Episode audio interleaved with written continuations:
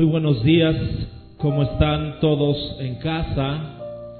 Esperando que todos ya estemos en nuestro la sala donde tú estés y vamos a disponer este tiempo para adorar al Señor, para bendecir su nombre.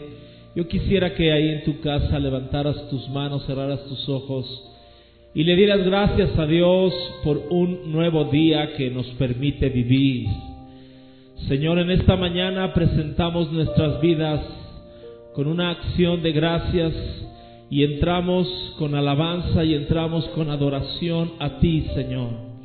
Te damos a ti la gloria, te damos a ti el honor y permítenos adorarte. Tú buscas verdaderos adoradores, Dios. Te pedimos que tú nos unjas con aceite para poder adorar tu nombre, Señor. Levantamos en esta mañana tu nombre, Señor, y disponemos nuevamente nuestros corazones para exaltar tu nombre. Tú eres digno de toda gloria, tú eres digno de toda alabanza, Señor. Y queremos decirte que te necesitamos, que te amamos y que queremos más de ti, Señor. En el nombre de Jesús. Amén.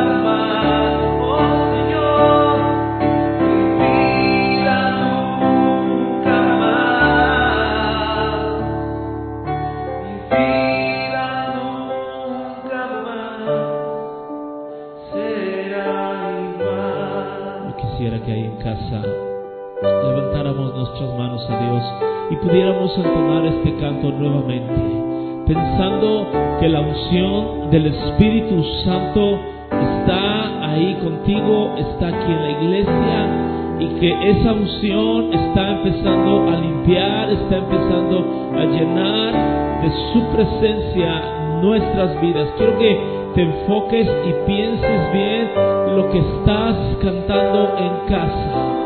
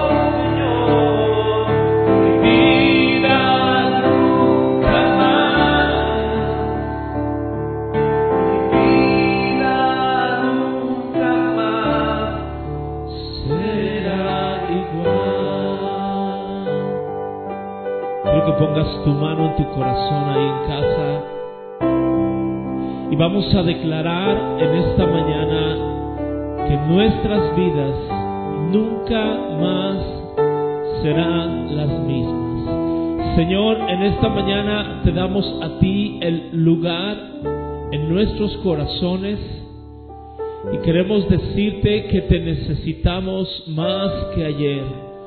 Queremos declarar que hoy tú nos vas a transformar a través de tu Espíritu Santo por medio de tu palabra, Señor. Habla a cada uno de nosotros, Señor, porque creemos que la unción de tu Espíritu Santo rompe todo yugo, rompe toda ceguera, rompe toda sordera en nuestros corazones. Y yo quiero bendecir tu palabra, quiero someter mi mente, mi boca a la obediencia a Jesucristo. Y yo declaro, Señor, que tú tienes palabras de vida que hoy tu pueblo necesita. Te doy gracias en el nombre de Jesús. Amén. Bien. Vamos a empezar, eh, vamos a la palabra de Dios. ¿Cuántos tienen su, su cuaderno, su tableta, su celular, sus Biblias? Eh, y yo quisiera empezar con algo que he traído en esta semana y creo que esta pandemia entre tantas cosas que hemos podido aprender, ha sacado mucho lo que somos cada uno de nosotros. Ha sacado la esencia, tú y yo podemos ver en la gente, por un lado, personas que están guardando, se están cuidando, que están tratando de llevar las cosas como nos han mandado hacer. Pero también podemos ver personas que que ya andan muy normal, como si nada hubiera pasado, como si no hubiera eh, existido ninguna persona que haya perdido la vida.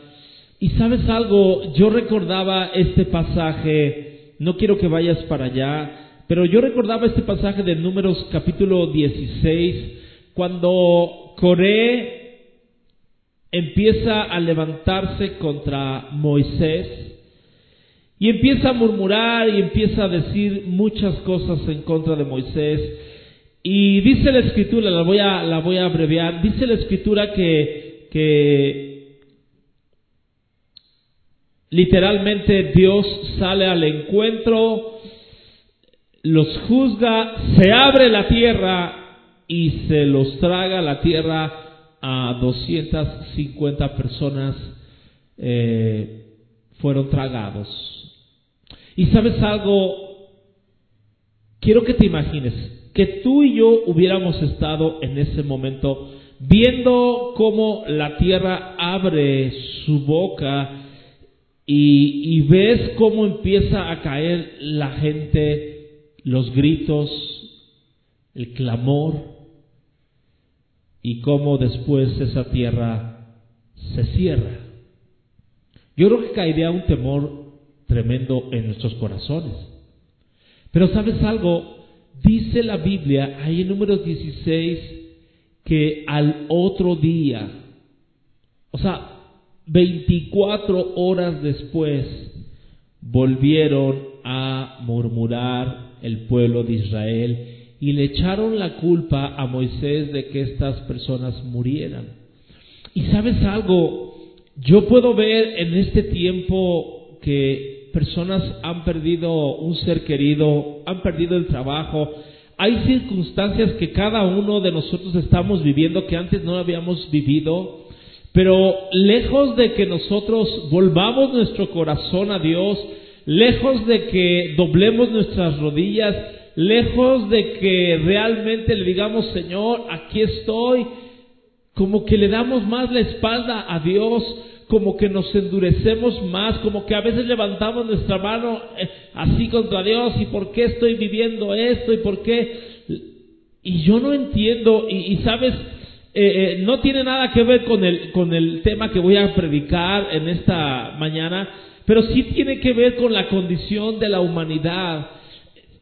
creo que o este tiempo de pandemia o nos hace que tú y yo nos endurezcamos más, que nos amarguemos, o hace que tú y yo busquemos más a Dios, que nos humillemos más a Dios. Y, yo no sé, pero yo a veces yo pienso, mira Señor, si, si yo fuera Dios, yo ya hubiera destruido a todos, a toda esta tierra, pero Dios no es así, gracias a, gracias a Dios no es así. Pero, ¿sabes algo? Hay algo que tú y yo podemos hacer por esta humanidad. Y miren, el mensaje de esta mañana es un mensaje que, que todos conocemos y que yo le preguntaba a Dios, Señor, ¿por qué quieres que yo hable de esto? Porque hay una necesidad ahorita en la gente de Dios, más que nunca hoy, hay una necesidad, pero también hay un, la gente está más abierta a oír de la palabra de Dios, pero también hay gente que está más encerrada, más dura.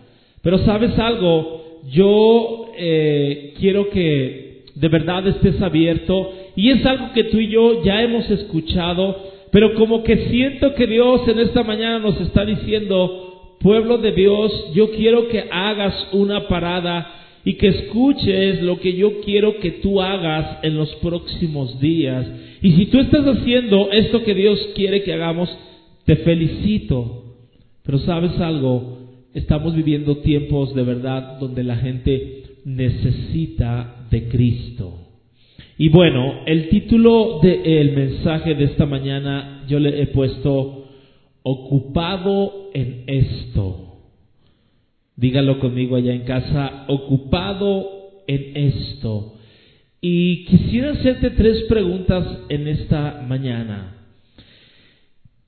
¿Recordarás la condición en la que tú y yo nos encontrábamos cuando no teníamos a Cristo en nuestras vidas? ¿Cómo estaba tu vida sin Cristo?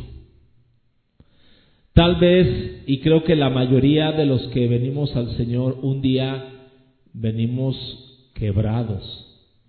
Son pocas las personas que conozco que hayan venido al Señor de una manera donde estaban viviendo un tiempo de prosperidad, un tiempo de abundancia, un tiempo de felicidad. Normalmente venimos en un tiempo de quebrantamiento. Y yo no sé si tú recordarás esa condición que tú estabas viviendo, ese tiempo de tal vez de amargura, de pérdida, tal vez de desesperación, de depresión. ¿Cómo estaba tu vida? Y, te voy a hacer la segunda pregunta. ¿Recordarás la fecha en la que tú te convertiste a Cristo? ¿Por qué medio tú te convertiste? Tal vez fuiste una cena, alguien te habló en la calle, en el metro, eh, alguien te dio un folleto, una película, un cassette. ¿Cómo, cómo, ¿Cómo tú te convertiste a? Yo sé que algunos no saben lo que estoy hablando de un cassette, pero ahorita les voy a decir lo que es un cassette. ¿Cómo te convertiste? Ahora, si pudiéramos hacer un parteaguas antes de Cristo y después de Cristo, ¿ha cambiado tu vida de una manera radical o solamente algunas, algunas cosas? Ahora, quiero que abra conmigo su Biblia en Hechos capítulo 26 y voy a hablar de, este hombre que para mí es uno de mis superhéroes bíblicos, el apóstol Pablo. Pero bueno, antes de ir a Hechos 26, quiero que vea conmigo aquí en la pantalla este texto que quise tomar como texto base de algo que Dios nos ha mandado a su iglesia, a sus hijos. Y dice ahí Hechos 13, 47, así nos lo ha mandado el Señor ¿Qué es lo que Dios nos ha mandado? Dios está hablando y dice, te he puesto por luz, por, la, por luz para las naciones, a fin de que lleves mi salvación hasta los confines de la tierra. Quiero repetirlo, Dios está diciendo, te he puesto, diga conmigo esta frase, Dios me ha puesto por luz a las naciones, a fin de que llevemos la salvación, las buenas noticias, hasta los confines de la tierra. Ahora, el pasaje que vamos a ver es eh, Hechos capítulo 26 y voy a estar tomando desde el versículo 12 al versículo 18, pero quiero darles un poquito del contexto de este pasaje. La Biblia dice que Pablo, Pablo estaba arrestado, Pablo lo querían matar literalmente. Si usted se va al capítulo 25, voy a hacer una reseña mm, eh, pequeña, y dice que Festo, un gobernante, trajo a Pablo con el rey Agripa y su hermana Berenice.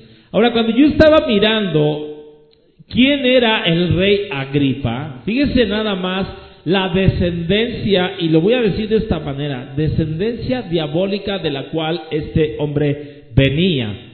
¿Por qué razón? Porque el rey Agripa, escúcheme bien, su bisabuelo fue el hombre que quiso matar a Jesús cuando era bebé. Fíjese bien. Luego, su abuelo fue el hombre que mató a Juan el Bautista que lo puso su cabeza en una charola. Su padre fue un hombre que torturó a Santiago, el discípulo. Entonces imagínate, quiero, a veces esos detalles los perdemos y no miramos lo que, lo que la Biblia, o sea, ante quién estaba Pablo. Y Pablo va a testiguar y va a dar fe de su, de su creencia. Pero dice la escritura, luego lo ves en tu casa, pero dice la escritura que se reunieron, ¿verdad? En este lugar, no dice si es un palacio, pero dice que se reunieron todos. Y dice la escritura que la audiencia eran eh, principales hombres de la ciudad. Está Agripa, está Berenice, está Festo, y dice la Biblia en, en, Hechos 25, 23 que vinieron con mucha pompa. Así dice la escritura. O sea, vinieron con sus mejores ropajes, sus mejores galas, para escuchar a este hombre que lo querían matar, que era Pablo. Y empieza el, el capítulo 26, donde dice, entonces Agripa le dijo a Pablo, mira Pablo, se te permite hablar a ti mismo de lo que quieres en tu defensa. ¿Y sabe que yo pensaba de primera instancia? O sea, realmente el privilegio que tenía Agripa era de escuchar a Pablo y no que, que realmente Pablo expusiera su, su, su, su, su mensaje. Y, y, y, yo meditaba en cuanto a la salvación y en cuanto a evangelizar. ¿Cuánta gente cuando tú le invitas a la iglesia, cuando tú le invitas este, a ver una transmisión, creen que te están haciendo a ti un favor. Cuando en realidad el beneficiado va a ser esa persona. Y cuando aquí este hombre le está diciendo, se te permite hablar por ti mismo, o sea, te estoy dando el privilegio de, de dar testimonio, pero realmente el testimonio o el privilegio era para el rey Agripa. Y me encanta como Pablo dice, me tengo por dichoso en el verso 2. Y, dice, y esa palabra dichoso fue la misma palabra que Jesús usó en las bienaventuranzas. Esa misma palabra dichoso significa bienaventurado. Y, y, Pablo está diciendo, me siento gozoso, me siento bienaventurado, me siento mil veces feliz, porque eso significa de poder testificar lo que Dios ha hecho en mi vida.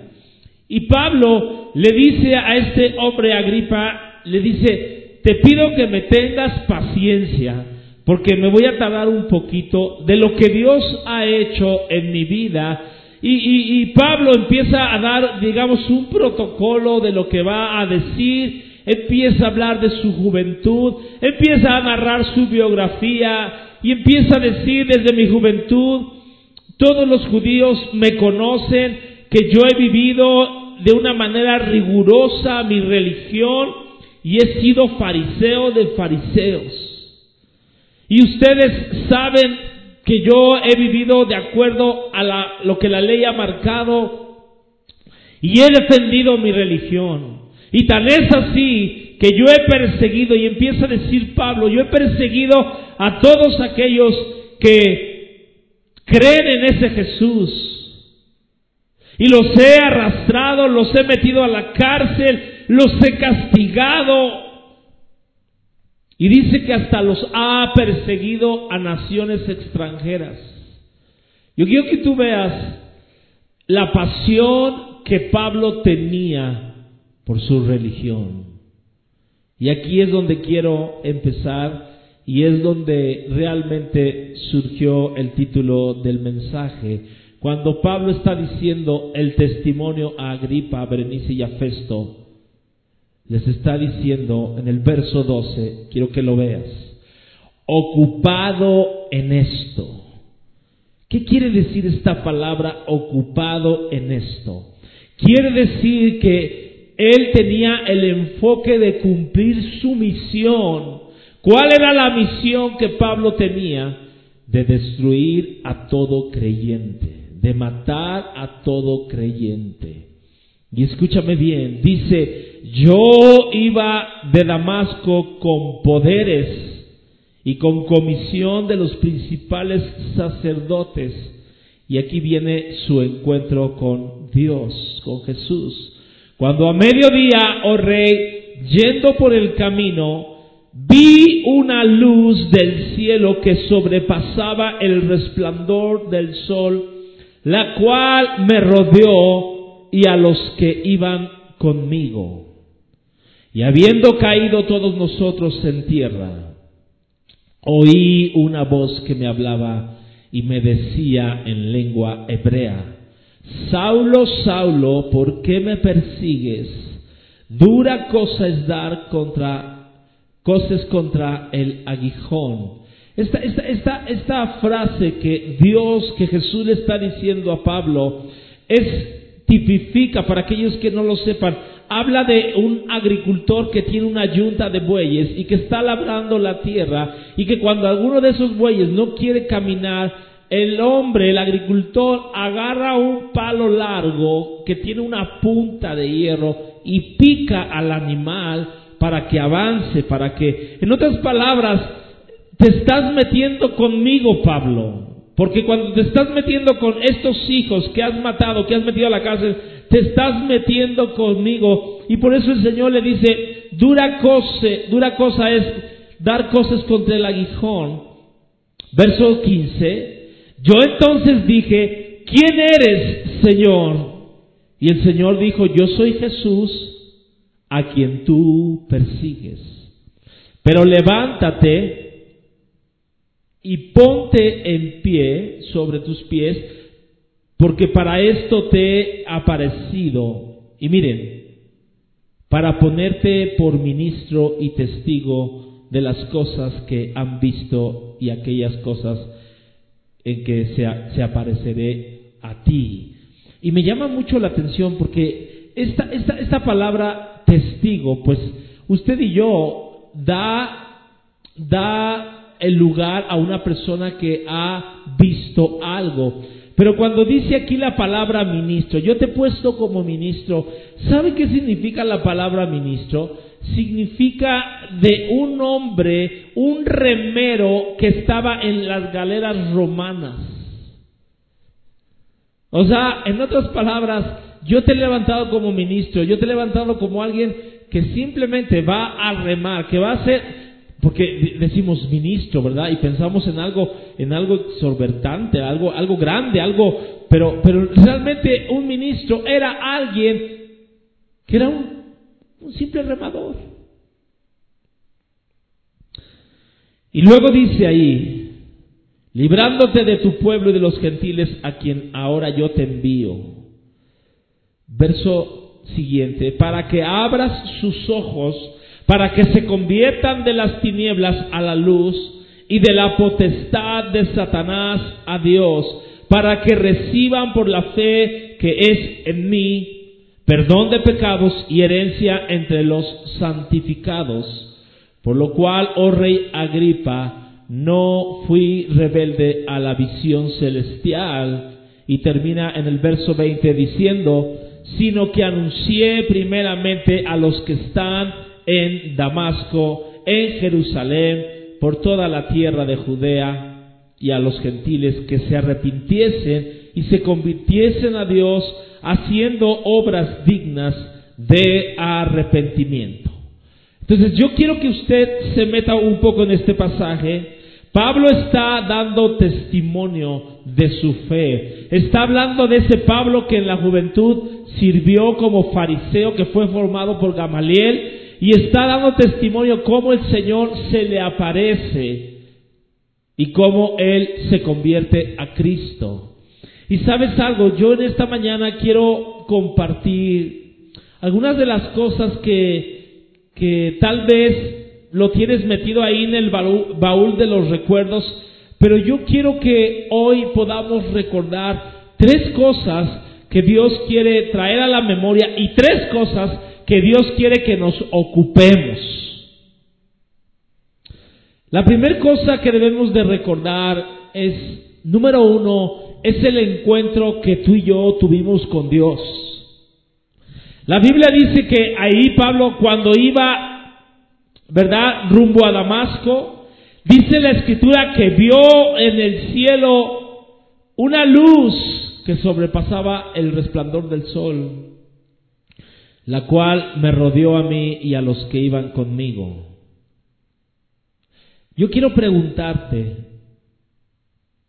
suponiendo que tú eres creyente, ¿cómo fue tu encuentro con Dios? ¿Cómo recibiste a Jesús? ¿Cuánto tiempo tienes caminando con Dios? Yo no puedo hablar de tu testimonio, pero sí puedo hablar del mío. Yo te voy a decir algo. El Señor a mí me alcanzó cuando yo tenía 16 años yo estaba en la preparatoria en CCH Naucalpan, estudiaba el tercer semestre y en septiembre, 26 de septiembre del año 82, eso va a ser casi 38 años. Casi, casi yo caminaba con Pablo. 38 años atrás, la condición en la que yo estaba era una condición verdaderamente difícil, una situación familiar complicada. Mi hermano ya era cristiano, mi hermano en aquel tiempo no estaba aquí, estaba en España compartiendo de la palabra de Dios. Ella tenía dos, tres años de, haberse convertido. Y, y el amigo que a mí me habló de Cristo fue un amigo que había sido tremendo, tremendo, tremendo. Luis Saldaña. Un hombre que yo me acuerdo de niños prendió su casa, literalmente prendió su casa con fuego. era, era tremendo. Y cuando él me, me, empezó a hablar de Cristo y me empezó, me invitó, yo por primera vez fui a una reunión, vuelvo a repetir, viernes 26 de septiembre del año 1982. Fui a una cena en el Hotel María Sever Sheraton ahí en la Ciudad de México y fui a una cena que la iglesia Amistad Cristiana organizaba en aquel tiempo con los doctores Pardillo. Que años después yo iba a estar, fíjense nada más lo que son las cosas, no sé cuántos años después, 15 años después, iba a estar eh, en el Instituto Cristo para las Naciones que ellos tenían allá como sede. Y bueno, yo fui a esa cena y, y una de las cosas que más me impresionó fue el recibimiento que me dieron ahí. O sea, cuando, cuando preguntaron quién viene por primera vez, eh, me pusieron una etiqueta, ¿no? Y, luego, luego, la gente me identificó y pues sí era la primera vez que, que, iba. Ahí conocimos al hermano Wayne Myers, porque usted sabe, él, oraba por las ofrendas y, bueno, y la cuestión es que yo no me acuerdo quién predicó la palabra de Dios esa noche, pero cuando esa persona hizo el llamado, no recuerdo si fue Fermín García, creo, cuando hizo el llamado, eh, estábamos en la mesa, una mesa circular, y, hizo el llamado a, pasar al, estrado, yo me puse en pie, y yo desde que me puse en pie empecé a derramar lágrimas, empecé a, ¿Por qué razón? Porque la situación que yo estaba viviendo en casa, 16 años, mis padres estaban en ese proceso del divorcio, en casa había mucha violencia, había muchas maldiciones, muchas palabras de maldición, los dos alcohólicos, y, estábamos viviendo cosas muy fuertes, y, creo yo que somos cuatro hermanos, cada uno les nos tocó vivir una etapa diferente, y yo era el más, soy el más chico y y bueno, todas esas cosas nos habían afectado muy, muy, muy tremendamente. Y cuando hacen el llamado, yo paso al frente. Yo desde que salí de, de, mi silla, que quité mi silla y pasé, yo iba llore y llore y llore y llore y llore. Y ya cuando pasé adelante, pues, pues recibí a Cristo y, regresé a mi lugar y pues ya sabes, todos los, el, amigo que me había invitado me abrazó, todos los que estábamos ahí me abrazaron y, yo me sentía, me sentía, no sé, me sentía ligerito, me sentía, me sentía muy, muy diferente, ¿no? Yo llegué a casa muy contento y, y pocos días después, tal vez eh, una semana después, entramos al tercer semestre en CCH y sabes lo primero que yo empecé a hacer, empecé a hablar de Cristo a todo quien se me ponía enfrente. Todo mundo le empecé a hablar de Cristo, todo mundo me empezó a decir, te han lavado la cabeza, estás loco. Y yo les decía, no tan solamente la cabeza, me han lavado todo con la sangre de Jesucristo. Y en aquel tiempo eh, empezamos a ver cuántos cristianos había, y éramos muy poquitos, o por lo menos los que decían ser cristianos, porque había muchos de la secreta. Y éramos como cinco tal vez, donde una vez dijimos, bueno, pues vamos a abrir un grupo aquí en el jardín, y le llaman el revolcadero, no sé si todavía tenga ese nombre, pero bueno, y empezamos una reunión ahí en ese lugar, nos empezamos a reunir cinco, ocho, ocho jóvenes, y sabes algo, lo más sorprendente es que empezamos a hablar del Señor, no teníamos pena, eh, nos prestaban la sala de, de, audición para pasar películas, eh, me acuerdo una película muy, La Cruz y el Puñal, que bueno, no sé cuántos recordarán esa película, la, la de ¿Qué pasa Josh? de Josh McDowell, y, y, y empezamos a, a pasar películas y, nos decían de, cariño los hermanitos amor. Pero sabes algo, no nos daba pena. Y para resumir un poquito de eso, eh, empezamos como cinco o seis jóvenes ese grupo y cuando terminamos año y medio después, terminamos más de cien jóvenes sirviendo al Señor. Y la mayoría, te puedo decir que el 90% de esos jóvenes eran jóvenes de excelencia. de 9.0 para arriba, muchos de esos jóvenes cristianos habían ganado concursos de física, concursos de ajedrez, eh, concursos de, de, oratoria, o sea, había una excelencia y realmente eh, podía, podía haber un grupo tremendo y realmente fue un impacto de esa, de esa generación que estuvimos ahí. ¿Y, por qué te digo todo esto? Porque yo quiero, yo quiero en esta mañana que tú recuerdes, que, traigas del baúl de los recuerdos eh, cómo fue tu conversión. Esa conversión la puedes recordar como, como el día de hoy, tan fresca como yo hace 38 años. ¿Sabes algo? Cuando Pablo está diciéndole aquí al rey Agripa, ¿sabes algo, rey? Íbamos un puñado de hombres y vimos un resplandor que nos rodeó a mí y a los que iban conmigo. Pero me llamó la atención el verso siguiente eh, y este versículo Hechos capítulo 22, verso 9, nos habla, no estamos hablando del mismo pasaje de Hechos 26, pero nos habla, es como una parte del rompecabezas, porque Pablo en otra parte, en Hechos 22, 9, está dando testimonio exactamente de lo mismo, de lo que Dios había hecho en su vida. Pero aquí da más claramente, y él dice, los que estaban conmigo vieron a la verdad la luz y se espantaron. Fíjate bien, y luego dice, pero no entendieron la voz del que hablaba conmigo. Y sabes algo, yo pude entender una cosa. Hay mucha gente que puede mirar la luz del Evangelio, que pueden ver eh, gente que está caminando en los caminos de Dios, pero no pueden entender esa voz que les está hablando, que puede ser a través de ti y de mí. Porque dice aquí Pablo, que todos los que iban con él no entendieron lo que esa voz les estaba hablando. Y dice, solamente yo la entendí. Y, esto nos tiene que llenar de cierto privilegio, porque tú y yo sabemos que muchos han oído del Evangelio, muchos oyeron del Evangelio cuando tú conociste, cuando yo conocí, pero tal vez no entendieron el caminar con Dios y se apartaron de Dios. Entonces, yo te quiero decir algo. Y, Dios me recordaba cuando estaba preparando este mensaje. Estábamos en una ocasión en la congregación y llegó un hombre. Entré al baño y, después de mí entró este hombre y bueno, y estando adentro del baño me dice este hombre, eh, Jorge, tú no te acuerdas de mí, ¿verdad? Le digo, no, no sé quién eres.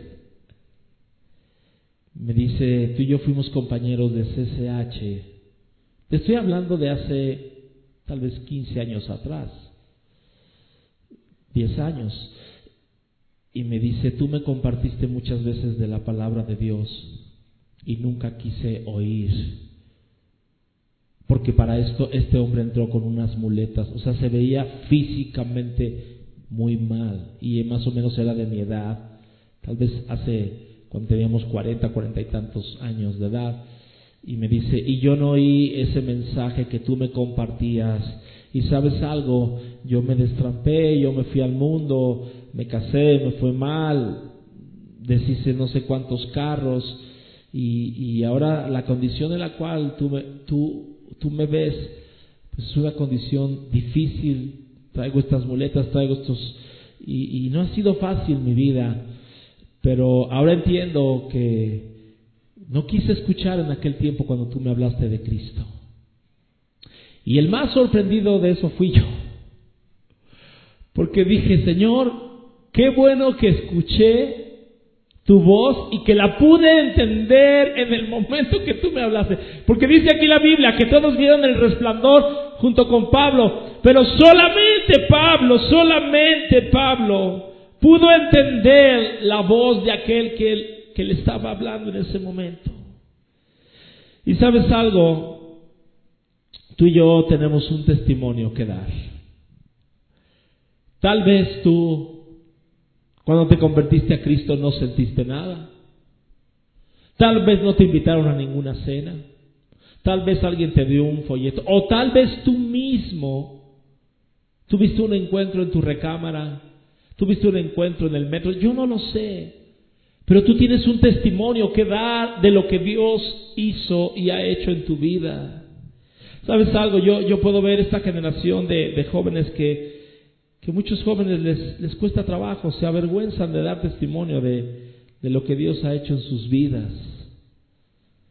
Y yo me acuerdo en aquel tiempo, 38 años atrás, ganamos esa generación para Cristo y nos subíamos a los camiones. Yo me acuerdo los primeros días de, convertido, un amigo nos invitó a Veracruz, orábamos por los enfermos, bueno, la gente es endemoniada y no sabíamos qué hacer, éramos nuevecitos y nada más veíamos cómo se manifestaban ahí, pues ahora qué hacemos, lo amarramos, qué hacemos, no, sabíamos. Y, y, hay mucha gente, escucha, hay mucha gente que dice, pastor, es que todavía me falta preparación para hablar de Cristo. Tengo solamente, únicamente 15 años de convertido. Y todavía no me sé la Biblia al derecho. Simplemente habla del testimonio que Dios ha hecho en tu vida. Habla del cambio. Habla de lo que Dios ha hecho. Nada más. No necesitas hablar más. Yo no sabía en aquel tiempo, bueno, ni Biblia tenía, y yo simplemente les dije, yo sentí esto, vi como Dios me limpió, me sentí ligero, pa, pa, pa, y les empezaba a hablar de lo que Dios, de lo que yo sabía, de lo que yo había experimentado. Y Pablo cuando está aquí frente a este rey Agripa, está diciendo su experiencia. Entonces, yo quiero decirte algo. Tú y yo tuvimos un encuentro con el Señor. Tenemos que hablar de ese encuentro con Cristo. Ahora, tenemos que entender algo. Siempre que tú hablas de deportes, hablas de la pandemia, hablas de no sé qué, de la devaluación, de lo que quieras, no pasa nada, no hay ningún problema. Pero tú empiezas a hablar, sacas a colación el tema de Cristo y todo mundo huye. Y es un problema, se hacen las contiendas, la gente se empieza a parar cuando se trata de, hablar del Señor.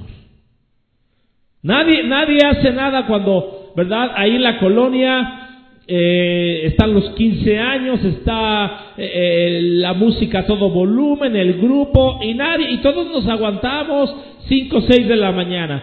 Pero no se trate de alguien que está predicando la palabra, que están haciendo una reunión de oración, un tiempo de alabanza, porque luego, luego los vecinos van y te dicen, cállate. Hay dos cosas que te voy a decir que el enemigo, ¿cuál es la chamba de Satanás? El trabajo de Satanás es que no se comparta el Evangelio. Él se va a enfocar a que tú y yo no lo hagamos. Y la segunda cosa es que nuestras generaciones no conozcan a Cristo. Entonces, yo te voy a decir algo. Tú tuviste un día un encuentro con el Señor. Testifiquemos de lo que Dios ha hecho en nuestras vidas. La segunda cosa que Dios quiere que tú y yo nos ocupemos y que entendamos que Dios es un Dios de propósitos. El propósito de Dios Dios le está diciendo a Pablo, y, estoy tomando la cita cuando él tuvo su primer encuentro con Cristo, en Hechos capítulo 9, verso 15, está hablando Dios a Ananías y le está diciendo, necesito que vayas y ores por Pablo, porque este es un hombre que es un instrumento para mí. Ahora tenemos que entender, yo no sé que tú y yo hubiéramos hecho, en el caso de Ananías, Ananías sabía que Saulo de Tarso era un hombre que mataba a los cristianos. Y Dios le está diciendo, quiero que vayas y ores por él porque él es un instrumento de gloria para mí. ¿Qué hubiéramos hecho tú y yo? Yo creo que le hubiéramos dicho a Dios, Señor, ¿no sabes el calibre de maldad que es este tipo? Y me estás mandando a mí. Pero Dios le dice a Ananías, el Señor le dijo, ve porque Él es mi instrumento elegido para llevar mi mensaje a los gentiles, a reyes, como también al pueblo de Israel. En otra versión dice, Él es mi vaso escogido. Y sabes algo, Dios, tenemos que entender una cosa, Dios tuvo un encuentro con nosotros. ¿Y cuántos dan gracias a Dios por ese encuentro? Pero ahora Dios quiere que tú y yo cumplamos el propósito. El propósito habla de para qué tú y yo fuimos alcanzados. Y aquí está diciendo, ¿no? Instrumento es elegido para llevar mi mensaje. Yo quiero que tú ahí en casa puedas declarar esta oración. Yo soy un instrumento de Dios para llevar su mensaje. Somos un instrumento. Y cuando yo estaba meditando en esta palabra, porque Él es mi instrumento elegido, me acordé de un ingeniero que tenemos en la iglesia, un ingeniero industrial, que se dedicaba, bueno, se, sí se dedicaba a, hacer instrumentos de, eh, instrumental para doctores. El bisturí, las pinzas y, todas esas cosas. Y, sabes qué pude entender? Que cada instrumento tiene un propósito, o sea, las pinzas no hacen lo mismo que el bisturí. Cada herramienta tiene un propósito. Y lo que Dios me enseñaba es que tú y yo, primer lugar, tenemos un testimonio completamente diferente a, a cada uno de los hermanos. Tuvimos un encuentro muy diferente, en un tiempo diferente, en una circunstancia diferente. Pero ahora Dios nos dice, tú tienes que ser un instrumento de gloria para mí. Y te voy a decir algo, cuando hablo de, este instrumento, quiere decir que tú y yo tenemos una influencia que nadie más va a tener. En el círculo donde tú te desenvuelves, en el trabajo, con tu familia, con tus vecinos, o sea, hay lugares estratégicos que Dios nos ha puesto a cada uno de nosotros. Y quiero que te lleves esto.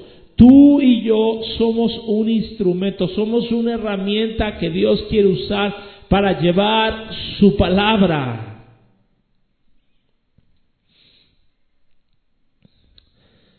Y quiero que veas esta imagen.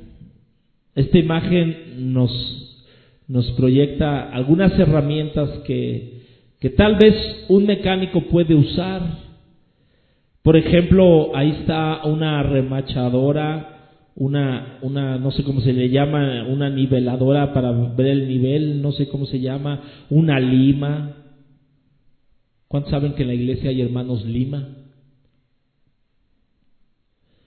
Una lima, una llave Stilson, un martillo, una llave española, un desarmador, unas pinzas de corte. Cada una de esas cosas, de esas herramientas, de ese instrumento, fueron diseñados para un propósito. Fueron diseñados. Y sabes algo, quiero que tú veas el privilegio que Dios te ha dado de vivir en este tiempo, en esta generación, porque Él quiere que tú y yo cumplamos nuestro propósito siendo instrumentos de bendición a la gente que no conoce de Él. Hablando de los instrumentos para un doctor, quiero que veas esta imagen. Yo le tuve que preguntar al doctor Martín cómo se llama cada una de estas cosas. Y él me decía, por ejemplo, hay unas pinzas de campo, pinzas de de que la curvas, un bisturí, hay pinzas de rectas, hay pinzas de disección, tijeras de corte, separadores de tejido, y todas esas cosas tú y yo estamos ajenos a ellas. No sabemos, pero cada uno de esos instrumentos tiene una función Y yo me supongo que cuando el doctor está operando y toma unas pinzas de corte y toma unas pinzas rectas, hace así, hace asado y pone la gasa y pone esto y, y yo no sé qué tantas cosas. ¿Sabes algo? Lo que Dios ponía en mi corazón que Dios, así como el mecánico cuando baja un motor, cuando baja algo, lo repara para que esté mejor. Así como el doctor que cuando mete y hace una cirugía para poderle dar más años de vida a esa persona. ¿Sabes algo? Tú y yo somos un instrumento para sanar este mundo, para darles palabras de aliento, para darles palabras de esperanza. El mundo está agonizando. El mundo se está desvielando. El mundo está casi, casi y tú y yo somos ese instrumento. Yo espero que eso toque tu corazón, porque sabes algo, Dios no nos puso ahí para que estemos colgados y, nos usen de vez en cuando. Y esto me hacía reflexionar que tenemos que estar atentos y alertas a las oportunidades que Dios nos da de poder predicar la palabra.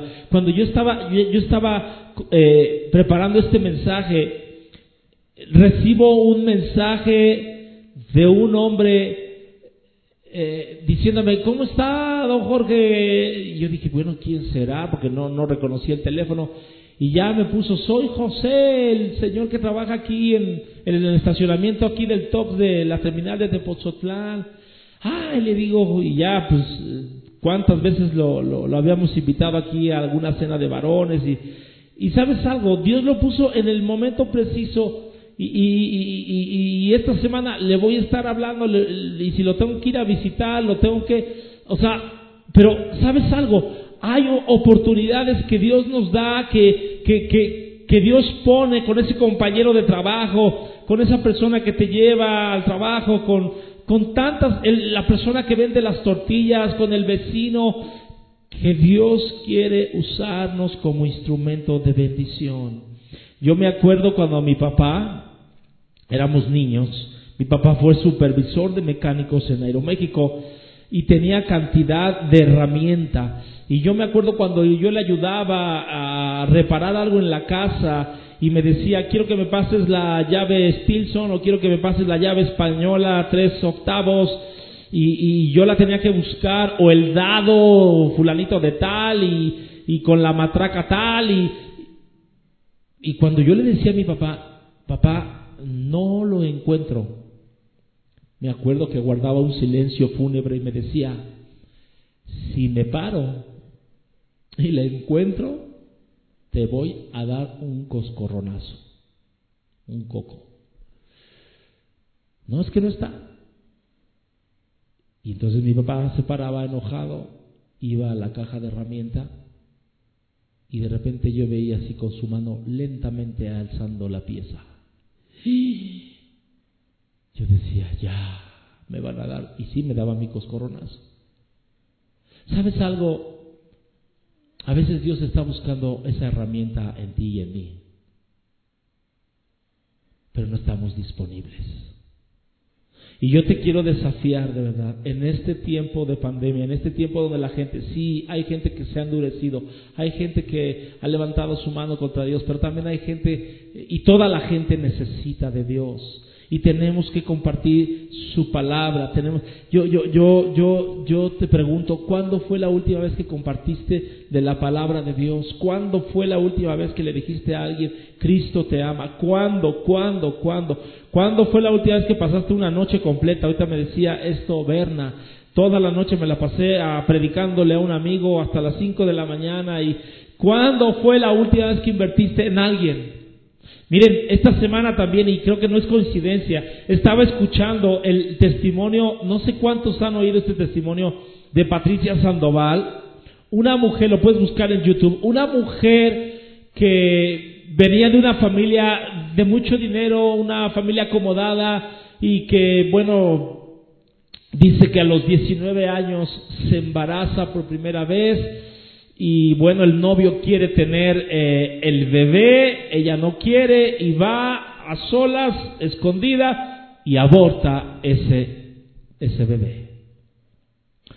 Resulta que a los seis meses, nuevamente, se lo estoy resumiendo el, testimonio, a los seis meses se vuelve a embarazar y el novio le dice, eh, vamos a tener el bebé, mira que no sé qué, no quiere y nuevamente va y aborta por segunda vez. Y ella empieza a explicar lo que ella vivió, los traumas, la culpa y todo lo que vivió después de haber abortado por primera y por segunda vez.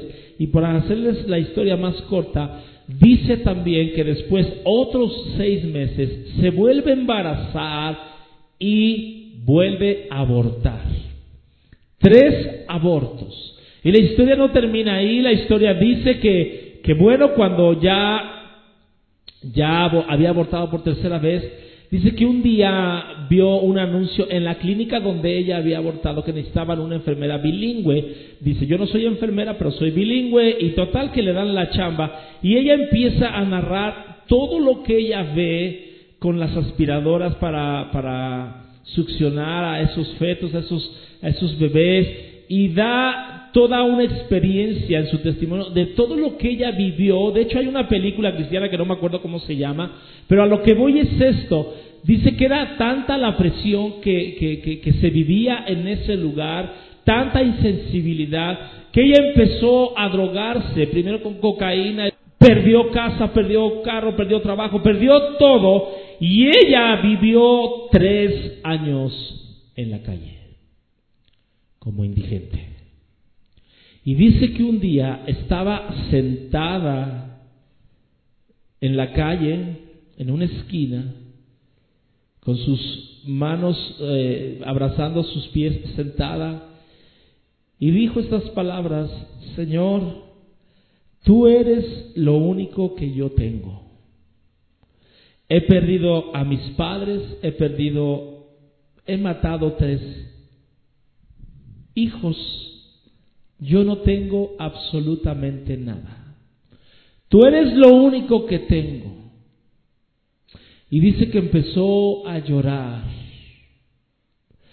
Y de repente llegó alguien y sintió el abrazo de una joven que había salido de un restaurante que la vio ahí y que Dios le había hablado a esta jovencita que se llamaba Bonnie y que le dijo, quiero que vayas con esa muchacha drogadicta y quiero que le abraces y quiero que le digas Jesús te ama. Y eso fue lo que hizo. La abrazó, le empezó a predicar de la palabra de Dios, recibió a Jesucristo. Y sabes algo, esa, esa noche esta mujer, esta muchacha, la, eh, eh, llevó a Patricia Sandoval a donde vivían sus padres y dice que cuando llegó a su casa, su madre llorando, no la habían encontrado por todos lados, que cuando la abrazó le dijo, hija, he estado orando por tres años por ti. Y esta es una palabra de ánimo para aquellos que han estado orando por algún ser querido. Nunca Dios llega tarde. Y ahorita vas, voy a, a escuchar el testimonio que te voy a dar. Entonces, escúchame bien. Deja que Dios te use como un instrumento de bendición para aquellos que no conocen de Él. Ahora, si yo te dijera el versículo que, acabamos de leer, de Hechos 9:15, dice que Él iba a ser, Pablo iba a ser instrumento para llevar el Evangelio a reyes. ¿A cuánto les gustaría llevar el Evangelio a reyes? Oh, sí, lo hizo con el rey Agripa. Pero el versículo que viene después, esa parte no nos gusta, porque dice, le voy a mostrar cuánto debe de sufrir por mí. Y cuando yo estaba mirando esta lista que está más adelante en Corintios, 2 Corintios 11, la lista de todo lo que Pablo sufrió por causa del Evangelio, cinco veces he recibido de los judíos 39 azotes, o sea, 195 azotes. Tres veces me han golpeado con varas, una vez me han apedreado, tres veces he naufragado. Imagínense, al barco que Pablo se subía hace un día. Cuando Pablo se, formaba en la, en la, fila y, veía a alguien que, que, era Pablo, no, yo en este no me voy. Peligros de bandidos, peligros de parte de mis compatriotas, peligros de, los gentiles, peligros en la ciudad, peligros en el campo, peligros en el mar, peligros de los falsos hermanos. He pasado muchos trabajos y fatigas y muchas veces he quedado sin dormir. He sufrido hambre, sed, muchas veces me he quedado en ayunas, he sufrido desnudez. Y hace una lista de lo que él sufrió por causa del Evangelio. Y yo te voy a decir algo, a veces los cristianos de hoy día son cristianos de invernadero, porque no les da la luz, no les da las inclemencias del tiempo, no les da nada. Y sabes algo, no queremos sufrir. ¿Cuándo fue la última vez que alguien te apedreó, que alguien te, te, dijo, te, te, quitó su amistad? ¿Cuándo? ¿Cuándo? O sea, no nos gusta. Y, y yo te voy a decir algo. ¿Qué fue lo que motivó a Pablo el poder aguantar todo lo que aguantó, el poder cumplir su propósito. En Hechos capítulo 9 nos habla cuando él tiene ese encuentro con el Señor y hay dos preguntas que él hace y que yo puedo determinar que eso fue lo que marcó su vida. La primera pregunta que le dice al Señor, ¿quién eres? Y muchos de nosotros sabemos el día de hoy, ¿quién es Jesús? Pero nos quedamos ahí, no vamos a la siguiente pregunta que Pablo le hizo a Jesús, ¿qué quieres que yo haga? No queremos hacer lo que Dios nos está mandando. ¿Cuántos hemos sufrido por causa del Señor? Yo me acuerdo en CCH, estábamos en la reunión ahí los viernes, y yo me acuerdo una de nuestras compañeras, Roxana, de repente llegaba su madre y cuando la veía reunida con nosotros, la agarraba de los cabellos y la arrastraba y muchas veces nos dijo, yo prefiero que mi hija sea una prostituta a que sea cristiana. Entonces ya hablamos de dos cosas. Tú y yo hemos tenido un encuentro con el Señor. Tú y yo tenemos un propósito de parte de Dios. Tú y yo somos un instrumento, somos una herramienta. Déjate usar por Dios. Hazlo como esta mujer Bonnie que simplemente Dios le dijo, sal del restaurante y ve y abraza a esta mujer y mira lo que Dios hizo en esta mujer. Y la tercera cosa que quiero compartir es que tenemos que abrazar la visión de Dios. Dice ahí en Hechos capítulo 26, verso 19, por lo cual, oh rey Agripa, no fui rebelde a la visión celestial. Fíjense, no fui rebelde a, a, la, visión celestial. Ahora quiero que veas esta, esta imagen ahí en tu casa. ¿Cuál es la visión celestial? La visión celestial es que tú y yo, y lo dice un versículo anterior, el verso 18, le está diciendo a Pablo, quiero que tú abras los ojos de aquellas personas que no me pueden mirar.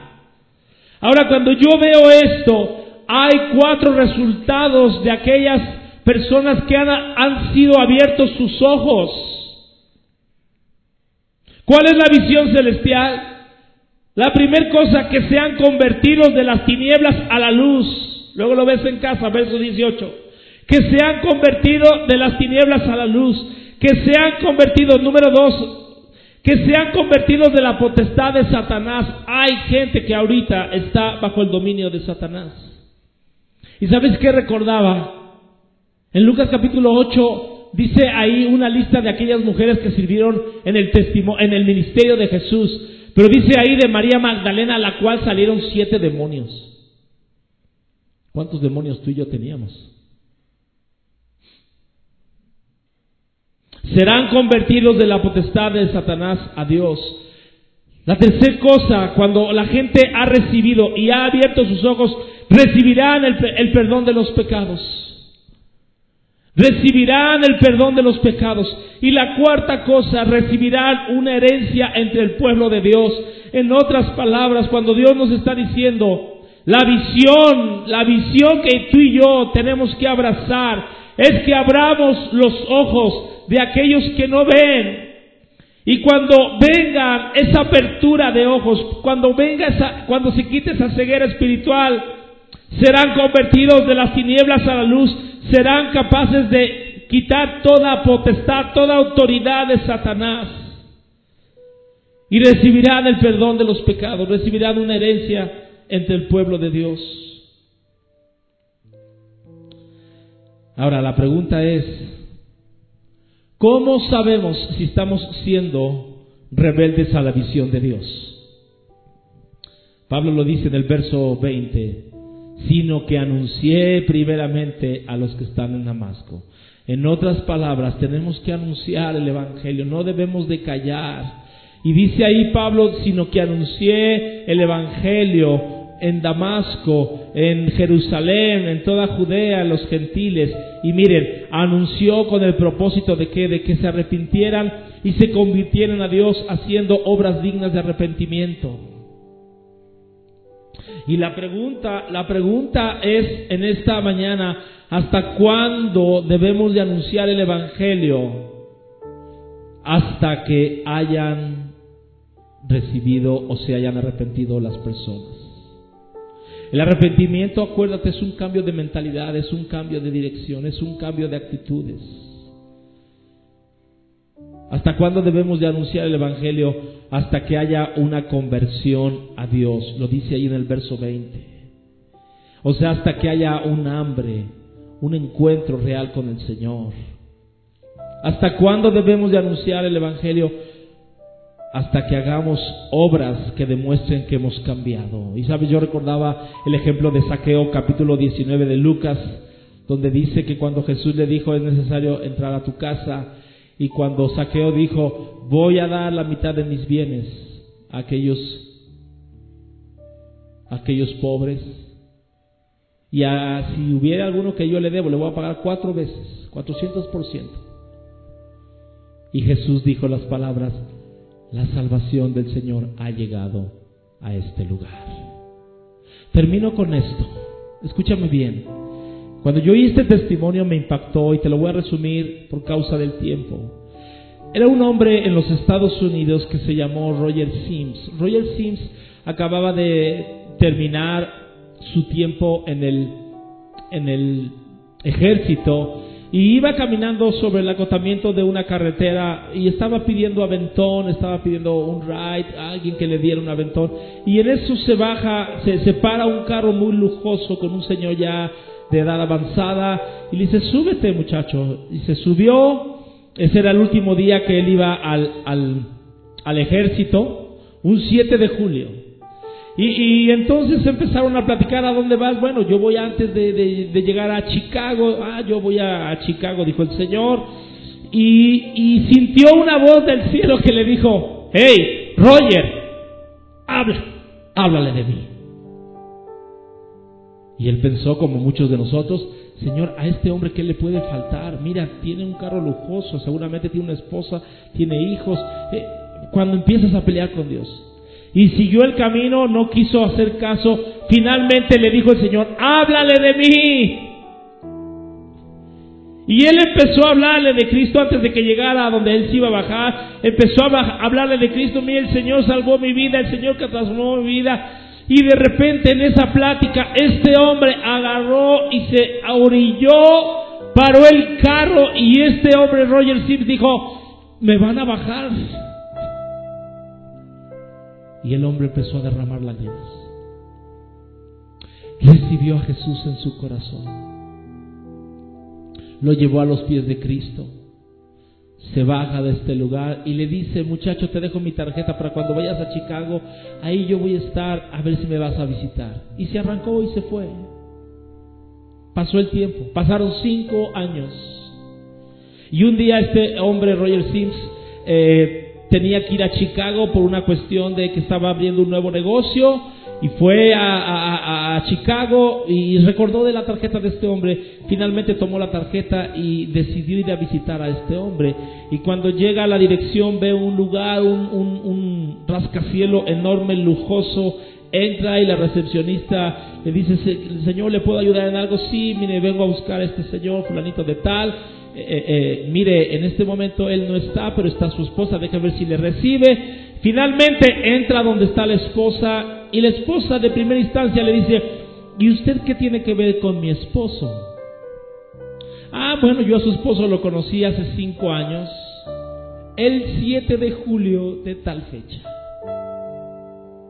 Y la señora se queda pasmada y empieza a derramar lágrimas sin, sin, sin saber nada este hombre. Y le dice, cuéntame más. Sí, yo ese día 7 de julio lo recuerdo muy bien porque fue el último día que yo fui al ejército y yo estaba en la carretera que de Chicago eh, y bueno, y yo venía pidiendo aventón y, y este hombre se paró y, y, me dio un aventón y, y dígame más, dice la señora. Bueno, al final, cuando yo me iba a bajar, le empecé yo a hablar de Cristo y él recibió a Jesús en su corazón y estaba quebrantado y estaba muy tocado y, ya se arrancó y eso fue hace cinco años y la mujer no podía hablar.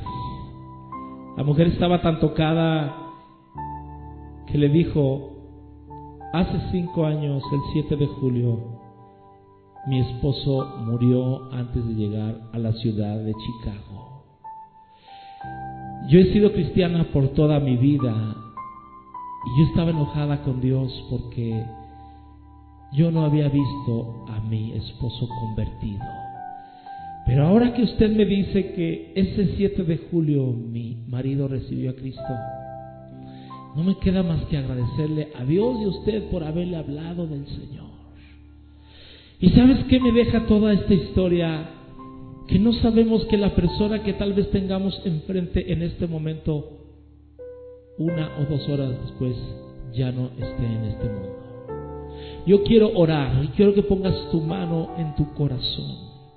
Yo quiero orar para que Dios nos dé una pasión por las almas. Yo quiero orar para que podamos ser ese instrumento, que podamos compartir lo que Él ha hecho en nuestros corazones. Yo quiero orar para que le pidamos perdón por el tiempo que hemos callado, por el tiempo que hemos guardado silencio, por estar ahí colgados como una herramienta, como un instrumento sin, sin ser usados hay un propósito, hay un lugar de influencia donde Dios te ha sembrado a ti y a mí, donde nadie más puede estar. En tu trabajo, con la gente que estás conviviendo, yo te digo algo, Dios nos está diciendo, hijo, yo quiero que cumplas mi propósito. Padre Celestial, yo te doy gracias en esta mañana por tu palabra, Señor. Te pedimos, Señor, que nos ocupemos, que nos ocupemos que abracemos el propósito, que abracemos la visión, Señor, que tú nos estás dando de ir a este mundo que se está quebrando, a este mundo que se está muriendo, que está en agonía, que necesitan recibir una palabra de ánimo. Yo te pido, Espíritu Santo, perdónanos, inquiétanos y que simplemente digamos lo que tú has hecho y que demos de gracia lo que un día recibimos de gracia. En el nombre de Jesús. Si tú te estás sintonizando por primera vez y nunca has recibido a Jesús en tu corazón, te voy a pedir que repitas esta oración conmigo. Señor Jesús, yo te pido que entres en mi corazón, cambies mi vida, te recibo como mi Señor y Salvador y yo declaro que mi vida nunca más será la misma en el nombre de Jesucristo. Amén. Te digo algo, va a aparecer una un teléfono, si tú recibiste a Jesús, va a aparecer un teléfono de WhatsApp donde te puedes comunicar con nosotros para que te demos un seguimiento personal. Y si tú tienes alguna petición de oración, también envíanosla. Se está orando todos los días de 6 a 7 de la mañana. Estamos orando por cada petición que nos están enviando.